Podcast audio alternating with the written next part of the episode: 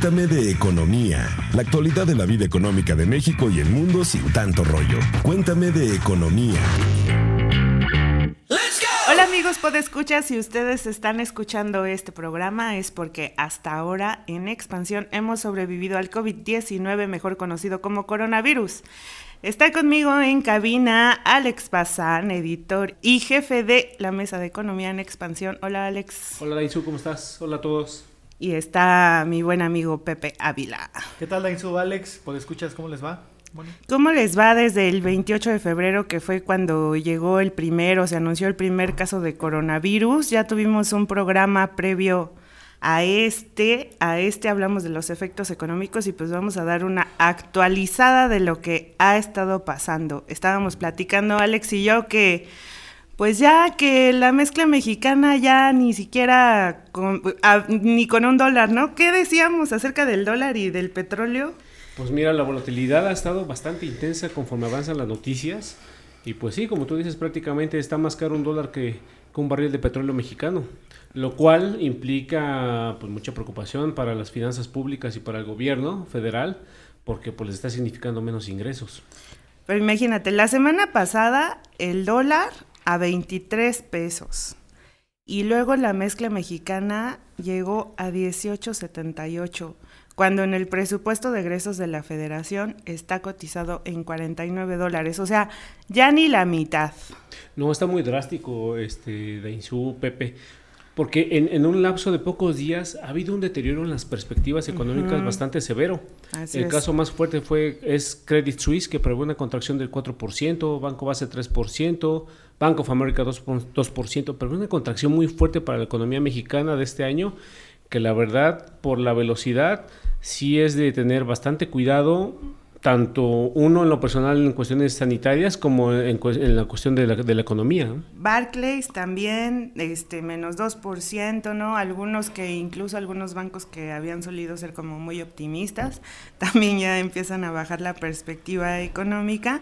Y pues todo esto a causa del coronavirus, ¿no? Que tuvo su brote en diciembre del año pasado en China y en China ya están celebrando que tuvieron el último caso de coronavirus y pues nosotros aquí en México vamos empezando. Por ahí el, los, el cálculo matemático de la UNAM dice que entre el 20 y el 30, o sea, marzo íbamos a tener el principal, el brote mayor, ¿no? O sea que pues aquí en expansión ya tomamos medidas también. Sí, y es un poco, es un poco aclarar, o sea, no solamente es cuestión que afecta a la economía mexicana, hay casos eh, muy severos como ha estado Estados Unidos, como es China. Eh, no veremos o, no podremos percibir aún todavía el, verdadero impacto hasta que conozcamos las cifras eh, económicas, tanto del PIB, tanto de la, de la industria manufacturera, de, de, las exportaciones, del empleo, pero es un caso global, ¿no? O sea, en verdad el mundo está en una alerta que debe atenderse este, pues de, manera eficaz y de manera este, adecuada, porque eh, de nada sirve que yo aplique un estímulo cuando ya es demasiado tarde, pues ya para qué va a servir, ¿verdad? O que haga un mal diagnóstico, que casi no se da en ciertos países, en ciertos gobiernos. En países lejanos. Exactamente, y entonces hago un mal diagnóstico, doy una mala solución y luego pues ya le echo la culpa. A, casos externos, pero sí es un poco complicado y ahorita en la semana fuerte, que es la la que se espera, pues extremar las medidas, ¿no? Lavarse las manos, este, tener este, pues muy, muy limpio eh, donde, estemos ubicados, el trabajo en home office ordenado. El aislamiento social. El aislamiento social, por supuesto, y pues estar viendo series, ¿no? Claro, bueno, el aislamiento social, porque, por, ejemplo, tuvimos a nuestra compañera Luz Elena, que iba a estar por acá, bueno, que va a estar participando en nuestro programa, pero desde que regresó de la convención bancaria de Acapulco, en donde se registraron casos, y este, pues obviamente por obvias razones, ya no regresó a trabajar. La guardamos en casita. Sí, y había dudas, porque yo pensé que estaba nadando con las mantarrayas, con los delfines, con los peces espada, pero no, sí estuvo en la convención bancaria. Como es costumbre, ¿no? De los que la bancaria. Y de repente empezamos que hubo casos de, de, coronavirus, ¿no? Entonces extremar este, las precauciones y pues Luz prácticamente está desde casa este, apoyándonos, Echándonos su buena vibra. ¿Y, qué, fue? Eh, primero fue el director de la, bueno, eh, más bien fue como en el marco, ¿no? De la convención bancaria. que Sí, en el marco se dio a conocer que el presidente de la Bolsa Mexicana, Jaime Ruiz Acristán, eh, dio positivo. a la prueba del COVID. Eh, y bueno, y que no había llegado. Hubo un caos porque decían, no, es que estuvo ahí, no sé qué. La verdad es que no. Eh, eh, Jaime, bueno, el directivo del Consejo de Administración, regresó de un viaje de, Estados Unidos y no estuvo en Acapulco, pero pues fue diagnosticado. Pero pues sigue saliendo información. Hubo un funcionario del Banco de México que también ya dio positivo al coronavirus. Y él sí estuvo. Entonces, este, pues extrema las precauciones. Entonces, yo de mal pensado creía que Luz Elena te digo, nadaba con las mantarrayas. Que si, hubiera ido a nadar con las mantarrayas, se hubiera salvado. Exactamente, exactamente. Eligió un mal momento para así trabajar. Exactamente, sí. Si hubiera estado con los delfines, prácticamente ahorita estuviera con nosotros festejando y haciendo aquí el podcast eh, para la mesa de economía. Bueno, pues justamente eh, a distancia, que es ahora como yo creo vamos a estar trabajando los próximos días, en expansión, en otros medios de comunicación, en empresas como Google, como Microsoft, en todas las empresas aquellas donde se puede hacer teletrabajo, pues se va a estar haciendo teletrabajo, ¿no? Y a distancia. Y entonces, bueno, para este programa preparamos en, para el Diccionario Económico Expansión el siguiente concepto para que ustedes puedan entender un poquito más acerca de la convención bancaria y lo que nos preparó Luz desde casita. Diccionario Económico de Expansión. Convención bancaria. Evento anual en el que se congregan representantes de bancos y funcionarios públicos del sector financiero para discutir temas sobre el sistema financiero, política monetaria y la economía de México. Desde hace 16 años se realiza en Acapulco, en Guerrero. Este 2020, un funcionario de Banjico que asistió dio positivo en la prueba del COVID-19, con información de ABM y el Banco de México. Pues así es como escucharon, pues en la convención bancaria se tratan temas interesantes como pues justamente en esta edición 83 se trataron los temas de las comisiones, de las comisiones de los bancos. Y bueno, por allá vamos a platicar con Luz, con Luz, Luz Elena, quiénes asistieron, de qué hablaron. Ahora sí, cuéntanos todo el chisme. Hola Dainzu y amigos de Cuéntame de Economía, pues estamos en la primera semana de cuarentena ya. Y bueno, pues hoy les voy a contar que de qué se trata la convención bancaria, la cual se realizó el pasado 12 y 13 de marzo en Acapulco, en un lujoso hotel de Acapulco. Y bueno, esta vez el, el tema eran los pagos digitales, cómo crecer. Sin embargo, el tema del coronavirus se comió un poquito eh, este, el tema de esta convención, del que sí, evidentemente se habló de la seguridad, de cómo los pagos digitales pueden crecer, etcétera. Pues en esta convención vimos principalmente a los ejecutivos y directivos del sector financiero, así como personajes de la política y del gobierno. Por ejemplo, Héctor Astudillo, quien es gobernador de Guerrero, el presidente Andrés Manuel López Obrador, el secretario de Hacienda Arturo Herrera y el subsecretario de Hacienda Gabriel Llorio. ¿Cuáles fueron los anuncios que se dieron o de qué se habló? Bueno, pues principalmente hay dos anuncios importantes. El primero es que eh, la banca hizo una alianza con el Infonavit. ¿Para qué? Para que aquellas personas que en algún momento de su vida cotizaron ante el pero después dejaron de hacerlo, puedan tomar esa parte que tienen en su, ese dinero que tienen en su subcuenta de vivienda para el enganche de una casa. ¿Cómo funciona? Supongamos que tú trabajaste por 5 o 10 años y después decidiste dedicarte al freelance o, no sé, trabajar por tu cuenta. Pues si tú quieres solicitar un crédito hipotecario, acudes a tu banco y puedes pedir que esa parte que tienes en tu subcuenta de vivienda ahora pase a ese crédito y ellos se comprometen a tomártelo como un enganche. Así que si tú tenías, no sé, 40 mil, 60 mil, lo que sea, ahora ese es tu enganche y más lo que te va a prestar la banca. De esta forma se pues asegura que, que este dinero del Infonavit no esté ahí nada más olvidado y pueda servirle a los mexicanos o a los trabajadores. El segundo anuncio importante que se dio es en el sentido de las comisiones. Luis Niño de Rivera, quien es presidente de la Asociación de Bancos de México, y el presidente Andrés Manuel López Obrador, anunciaron que la banca se va a regular con la banca. El presidente dijo que de parte del Ejecutivo no habrá una sola iniciativa para regular a los bancos. Y recordemos que hace unos años el senador Ricardo Monreal había propuesto una iniciativa de ley en la que se buscaba eliminar las comisiones bancarias. Así que todo parece indicar que de parte del gobierno federal no habrá tal regulación. Oye, Lucy, cuéntanos cómo fue el ambiente, cómo sentiste el ambiente por el coronavirus, estuvieron ahí abrazando, besándose, se veían preocupados los banqueros. ¿Cómo fue el ambiente que se vivió por el coronavirus? Pues como comentaba un poquito al principio, el tema del coronavirus eh, fue lo que opacó por completo el tema de la convención bancaria, que era la banca digital. Al principio, la verdad es que vimos a muchas personas dándose la mano, abrazándose, y ya conforme fueron pasando las horas y, y al otro día, pues ya la gente empezaba a tomar su distancia pero sí al principio vimos muchas, a muchas personas abrazarse, besarse para saludarse. Eh, ya sabes, esta efusividad que tenemos nosotros los mexicanos al momento de saludar. Cabe señalar que si hubo siempre, por ejemplo, botellas de gel antibacterial en, en distintos puntos de la, de la convención. Y finalmente me parece que sí hubo una diferencia de cuándo empezó a cuándo terminó. Porque cuando empezó todavía veías a gente que se saludaba, pero al final de la convención absolutamente nadie se saludó ni se despidió de beso ni abrazo.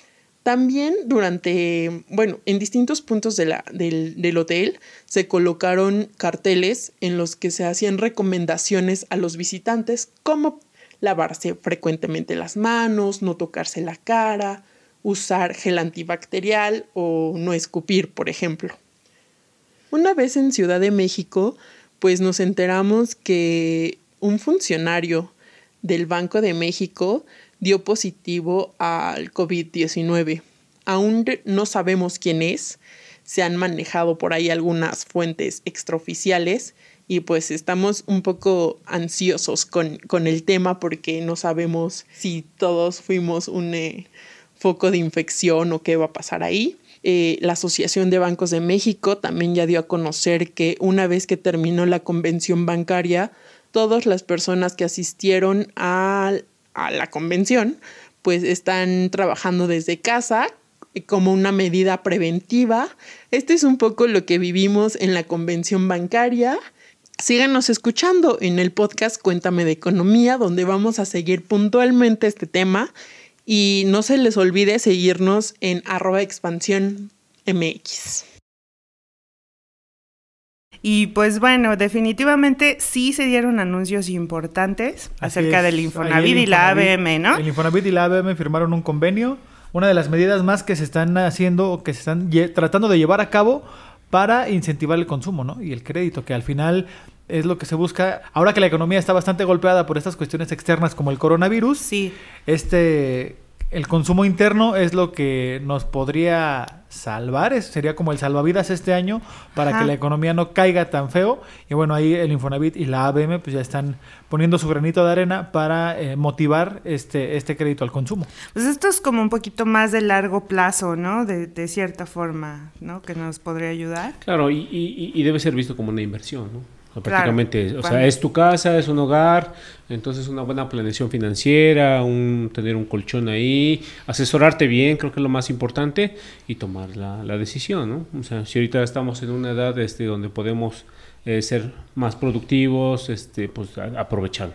Y de una vez, y lo que leía de, en tu nota del Infonavit, en la nota del Infonavit que mandó Luz Elena, es que era quienes habían cotizado más de 10 salarios mínimos, o cuál era esa precisión. Ajá, tenían que ser. Eh, sí, no, porque también dijimos así como, ouch, es un poco. 10 salarios mínimos y ya no me alcanza. Ajá, exacto, sí, ¿no? O sea, la novedad es realmente que es para la gente que ya no está cotizando en el Infonavit, pero que alguna vez cotizó, pero que en su última consultación haya cotizado con los 10 salarios mínimos. Sí, porque hay que recordar que el, la subcuenta de vivienda no se puede retirar hasta que el trabajador cumpla los 65 años. Entonces, Es una buena forma para utilizar ese esa ronchita que hicieron y pueden eh, acceder a, tener un crédito y en lugar de estar pagando renta, pues ya dan su mensualidad para al final de ciertos años tener ya su casita, ¿no?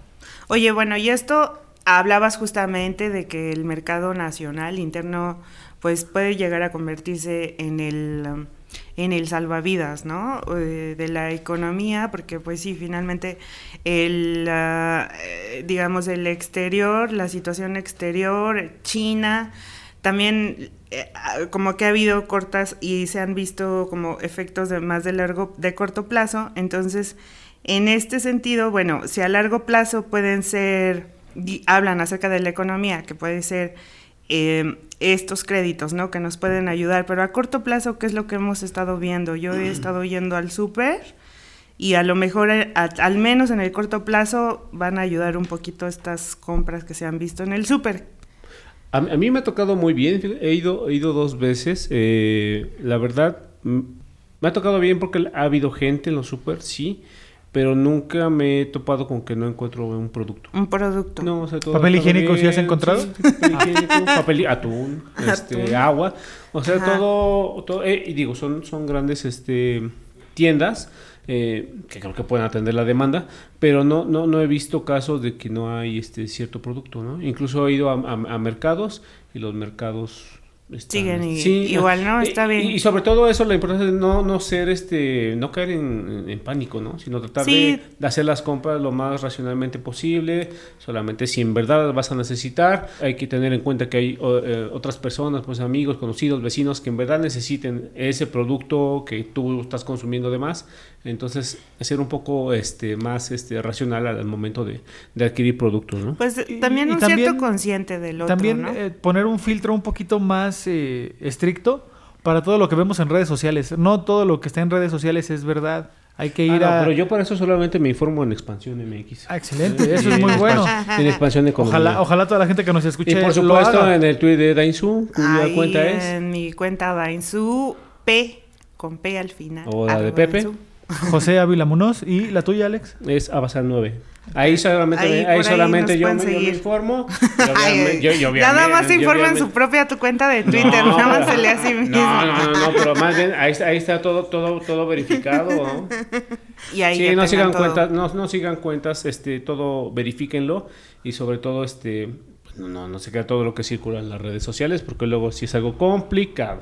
A mí sí me tocó o sea, a mí me explicaban un poco que estas compras que se han visto en los super, no quiero decir pánico, compras de pánico, podrían ayudar como en el corto tiempo a la economía, ¿no? Pero sí sería deseable como ponernos a pensar qué es a mediano plazo o a largo plazo, qué podríamos ir haciendo para no vernos tan afectados, porque sí, ya pensar en un dólar en 23 pesos, pues ahí sí ya está, esto implica que pues de cierta forma algunos insumos van a subir de precio, ¿no? Sobre todo los importados.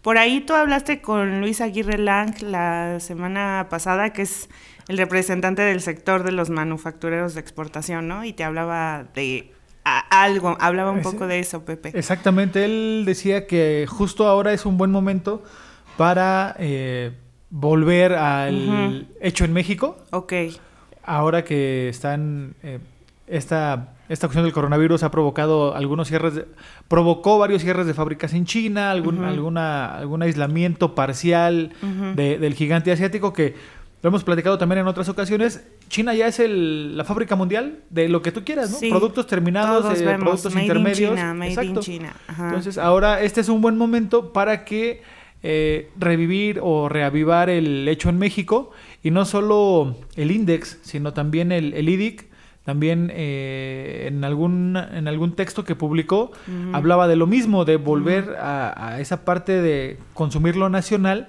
para eh, que se interrumpa lo menos posible las cadenas de suministro, porque recordemos que México sí exporta mucho, pero exporta mucho producto intermedio, no sé, por ejemplo, en la parte automotriz. Autopartes. Autopartes eh, o componentes para la fabricación de otras, eh, de, otros, de otras piezas. Entonces, pues entre, entre mayor se dé una sustitución de lo, de lo made in China por lo hecho en México, eso va a favorecer también para que la, la, la, industria nacional pues no se vea tan afectada. Así es, ¿no? Yo creo que también sería importante como a lo mejor si nos quedamos con con pocos suministros para, ¿qué estamos calculando? ¿Un mes más o menos que vamos a estar en cuarentena? Por, lo menos dicen que hasta el 20 de abril. Entonces, eh, todo depende de cómo evolucione. Obvio, si, si, si, no, si, no, si creemos que no va a pasar nada desobedecemos las indicaciones que, que da la autoridad y eso pues se va a alargar. Se va a alargar. mientras más este si nos vamos al Vive Latino, a la convención bancaria. Exactamente, mientras más disciplinados seamos, yo creo que habrá estaremos regresando conforme son los pronósticos, ¿no? Bueno, y entonces lo que recomiendan es que pues sí, en este corto tiempo, pues también ir a la tiendita de la esquina, ¿no? O sea, no solamente ir a estas grandes cadenas Y ser solidario, ¿no? O con, tus vecinos, hay gente que, que, que puede no se necesita ir al súper o, gente... También. Ajá, o sea, ser solidarios con, con alguien que se le complica este ir a comprar, eh, no sé, Con los adultos mayores, sobre todo. sí, hay muchos adultos mayores que viven Sobre todo eso creo, que, que ser solidarios este, debemos de, de, tenerlo muy en mente porque uno no sabe cuándo podemos estar del otro lado y vamos a necesitar ayuda. Claro, y, y, yo mencionaba también esto de, bueno, yo por ejemplo tengo en la esquina de mi casa el mercado, entonces pues prácticamente cruzo la calle y estoy en el mercado y compro local. Yo creo que sería, como dice Pepe, justamente la forma en la que mayor podemos ayudar. De pronto yo así como en las manzanas o por ejemplo los plátanos, los vemos como pareciera que son mexicanos, ¿no? Porque creemos o, o parecen es tanta nuestra riqueza que pues damos va a salir el demonio de Lolita y Ala. es como tanta nuestra riqueza natural en México que pensamos que todas las verduras y que todas las frutas vienen de, de, de nuestro país, ¿no? Pero dense cuenta, ustedes pregúntenle a su frutero y verán que no, que, que no, y que muchas de las frutas que vemos son importadas. Entonces pregunten ustedes, deme de las manzanas mexicanas, deme de los plátanos mexicanos. Aguacate. aguacate mexicano también, porque también de pronto llega importado. Entonces yo creo que siempre apoyar la economía local en las crisis ha sido lo más lo más importante, ¿no? Porque sí vamos a tener muchos enfermos, entonces pues tendremos que hacer nuestros mayores esfuerzos, porque no solamente el paciente es como justamente todos estos pacientes que vamos a tener en cama, la economía es lo que... Algo importante también a señalar, y no es por meter miedo, pero eso me lo han dicho varios doctores con los que he platicado off the record. Todos en algún momento nos vamos a contagiar ahora ya del coronavirus. Pasa como con la gripa. Hay como 300 cepas de gripa y nadie nos hemos salvado de tener gripe N cantidad de veces. Lo mismo va a pasar ahorita con el coronavirus. Ya está aquí esta nueva enfermedad, esta nueva mutación. Sí. Entonces, en algún momento nos va a tocar padecerlo la situación ahorita van a ser más seguidas. La situación ahorita es que no hay un fármaco que sea como el oseltamivir contra la influenza H1N1, pero ya están trabajando en ello, ya están trabajando también en una vacuna, entonces también no hay que caer en pánico, probablemente nos vamos a enfermar, pero eh, seguramente en el en corto tiempo vamos a tener una vacuna y un medicamento que sea eficaz contra este COVID-19. Así es, pero no por porque sea común vamos a dejar de ah, dejar de seguir las reglas. Las medidas de las medidas de prevención siempre tienen que estar, pero tampoco es sobre todo cuidar a los mundo y no vamos a hacer como Resident Evil o como Soy leyenda. No, no, no. Sí, pero sí hay eh, recordar que hay población vulnerable, las personas mayores y pues quienes tengan enfermedades crónicas y pues yo creo que también a los niños, ¿no? Justamente hay que cuidarlos mucho. ojalá también nos sirva esto para tener en cuenta las medidas de higiene, lavarse las manos seguido, no cada que hay una contingencia, sino aplicarlo en el 24/7, ¿no?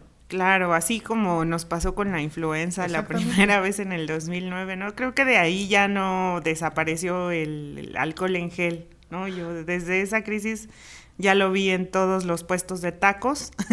¿Y qué creen que pasó algo en la semana, en la semana pasada?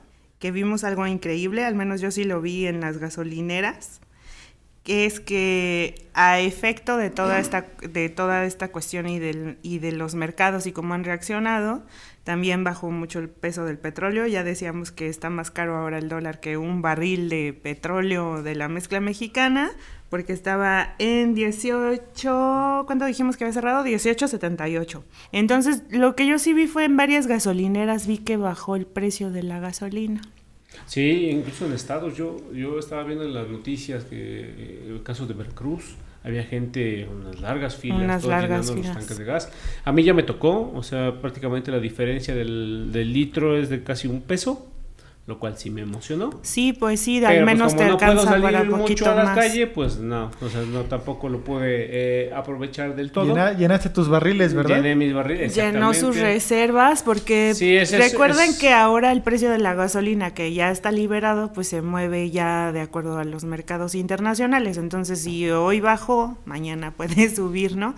Y a mí me llamó la atención porque yo le he estado dando seguimiento a, la cuota eh, del IEPS que le cobran a cada litro de gasolina y lo que me sorprendió es que aunque bajó un peso, dos pesos, yo encontré incluso gasolineras en donde estaba el litro de Magna en 18 pesos.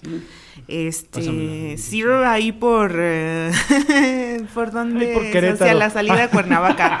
No, Sí. hacia la salida de Hacia- Cuernavaca. allá por Tijuana. Así ya lo que vas y regresas ya te acabaste la gasolina, Ajá, entonces no vale tanto la pena, ¿no?